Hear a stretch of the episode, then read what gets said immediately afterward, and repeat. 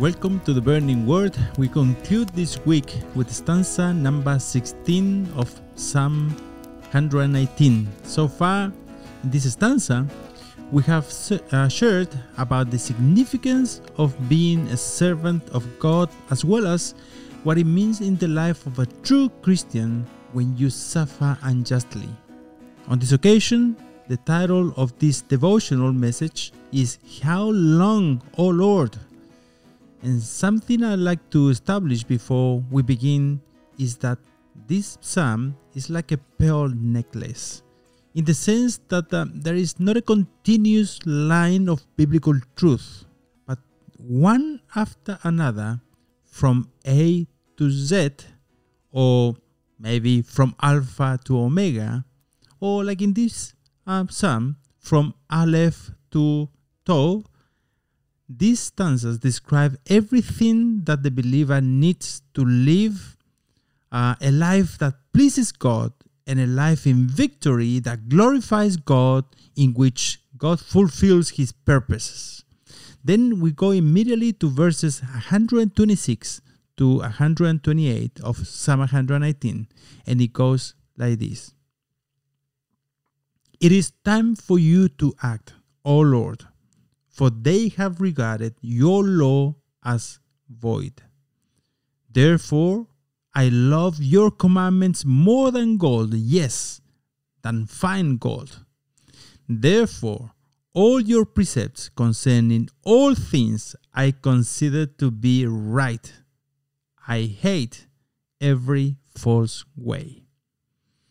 Hmm, having a broken heart mourning over sin, idolatry, and uh, wickedness as if it was normal is evidence that you are born again or a true Christian. I invite you uh, just for a moment to go to the Sermon of the Mount in Matthew chapter 5, verse 4. This is what it says Blessed are those who mourn, for they will be comfort.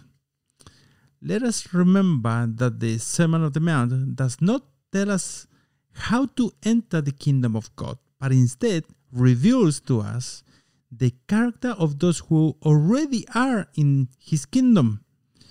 This verse again um, tells us that there is grieving in our lives due to sin.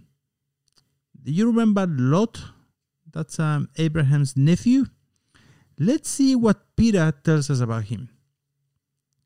And what I'm reading is in the book of uh, Second Peter, chapter 2, verses 7 to 8. And if he rescue righteous Lot, greatly distressed by the sensual conduct of the wicked, for as that righteous man live among them day after day, he was tormenting his righteous soul over their lawless deeds that he saw and heard. The Bible tells us about a special protection and actually a mark that God puts on those who carry this character of mourning about sin that surrounds them the book of Ezekiel, chapter 9, uh, 9 sorry, verse 4, give us this special insight. And the Lord said to him, Go through the midst of the city, through the midst of Jerusalem, and make a mark on the foreheads of the people who groan and sigh over all the abominations which are being committed in its midst. So, what's the point of all this? Evil has never been more subtle, more hurtful, more persuasive or convincing, and why not say it, more successful in deceiving than in the day in which we are living. When it says they regard your law as void in the second line of verse 126, it carries the idea of violating, frustrating or making ineffective the Word of God. In, in, in this, we see how opposed the world is to the kingdom of God. Today, we see it everywhere how those who reject God not only sin against Him, but try by all possible means to expel or cancel God and His Word out of all possible places, especially places of influence such as schools and universities. So it says they regard His Word as void. They frustrate and try to make the Word of God ineffective, denying its power to govern their lives so that their evil deeds are not brought to light and they do not receive what they deserve for them. Or at least that is what they think it will happen, right? And everyone does what is right in their own eyes. It is most appropriate for the children of God to cry out and say, It's time for you to act, O Lord, for they have regarded your law as void. It is time for the church to raise a cry and say, Maranatha, Amen, come, Lord Jesus. You know what? That's in the second last verse of the Bible, Revelations 22, verse 20. It is time for the Messiah to, to return. It is time for those who have been washed in the blood of the Lamb to cry out to the Lord and say, Oh, sovereign Lord, holy and true, how long before you will judge and avenge? It is time for the Lord to act. The question is can we continue the course of our lives still seeing the evil flourishing around us as if nothing is happening?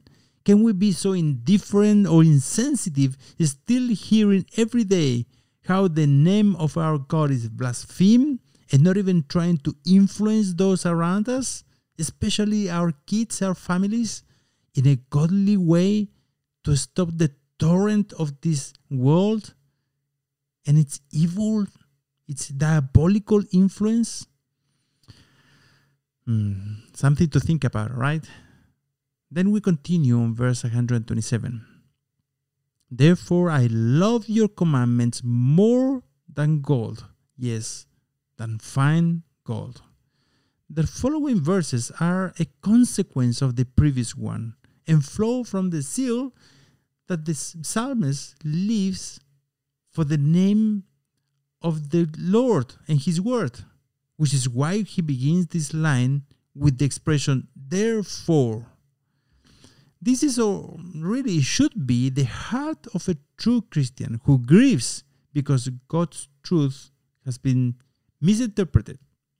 It pains him to the core that the word of God has been mishandled misinterpreted, and misdemonstrated. On the contrary, the true Christian loves God's commandment, lives the word, make it relevant to his daily life, and is obedient to the guidance it offers. Or at least, or at least, can we say that at least a genuine Christian is actually growing on this um, type of life, you know, because we none of us have already is there ready, right?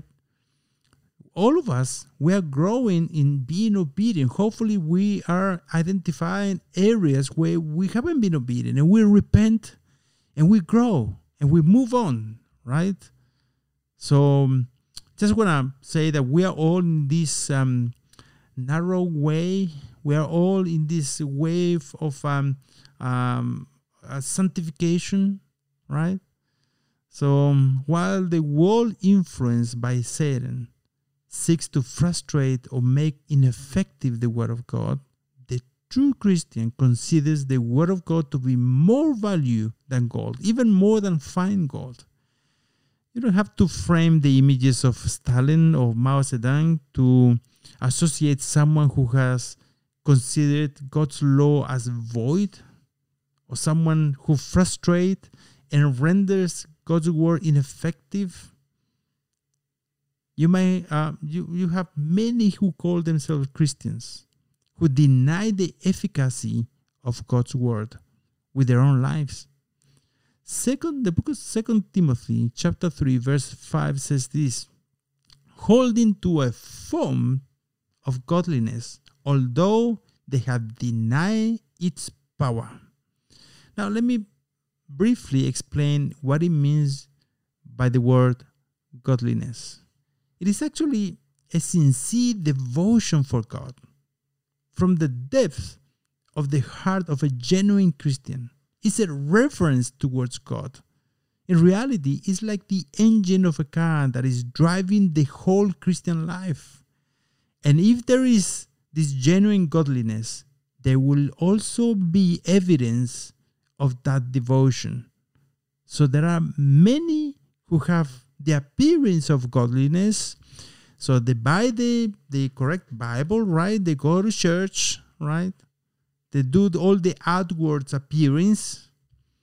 They do profess their faith, but there is no reality or evidence that they are living that faith.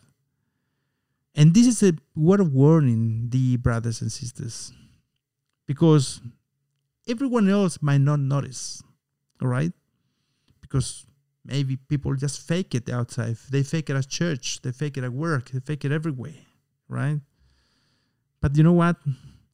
Someone is watching you and they don't buy it, you know? And they are your kids, your family, your mom, your mother in law, your father-in-law you know they know who you are they know who the, the, the really the, the the real you you know? So i invite you to um, consider these things. Someone described the reality of the modern church as a church that covers a mile around but with one centimeter deep. This, dear brothers, is a terrible image of the current condition of the church today. So we continue on the next verse. It says, Therefore, all your precepts concerning all things I consider to be right. I hate every false way. Again, he says, therefore. So it doesn't just end up there. He says, He loves all of his precepts. Not only those who tell me that they will bring me a blessing, not only those who tell me they make me feel good, right? But all of them, even the hard ones, to accept or understand. So, this is the heart of the mature Christian. He's not a spiritual child anymore who still needs milk, who chooses only to eat what he likes. No. He says, all your precepts concerning all things I consider to be right. By this he means the whole counsel of God. And in a few words, he says, I believe it, I accept it, I love it, and I'm not ashamed of any truth contained in this book, the Bible. So, all your precepts concerning all things I consider to be right. You know what? If this was said about anyone other than God, it would be ludicrous. Who will be right about all things? And I guess that maybe you know someone who thinks they are, but we know it's not true, right? Still, isn't it true that this is one of the many reasons why we feel so drawn to the Bible? Why we risk our lives? We put our lives on the line because of because of, of biblical truth? why we love it, why we study it, memorize it, and pray the scriptures? God is always right about all things. God is the definition of what is right and what is truth. And uh, at the end, he says, I hate every false way. Brothers and friends, it is impossible to love the Word of God and love sin at the same time. This cannot, cannot coexist in the heart of a true Christian. In fact, you will always love one and hate the other. When we are indifferent to sin and falsehood, when we still enjoy what God Himself hates, we must repent and ask God to work in our hearts. We must go through a metamorphosis, a transformation. We must be transformed through the renewal of our mind so that you might prove what the will of God is, that which is good and acceptable and perfect. Romans 12, verse 2. We mentioned Lot earlier. That's uh, Abraham's nephew, right? I wanna, I wanna give you this friendly reminder that his wife became a pillar of salt because deep in her heart there was an affection for what God hates, and her attitude exposed a grieving towards God's judgment on Sodom and Gomorrah all your precepts concerning all things I consider to be right. Friend, if you want to have the best foundation on which to build your life, if you want to have something sure, solid, something you can always count on, then build your life on the solid foundation of the Word of God. To do that, you must know His Word. You need to read your Bible, meditate on what you read. You have to think about it. You need to pray and ask God to enlighten you and speak to you through it. As you do that, God is going to reveal His will through it. He will give you His counsel and direction. So you need to spend time soaking up God's Word. So we come again to the end of this devotional and this stanza. May God bless you and help you meditate on these truths so that they make a difference in your life and the lives of those around you. Until next time.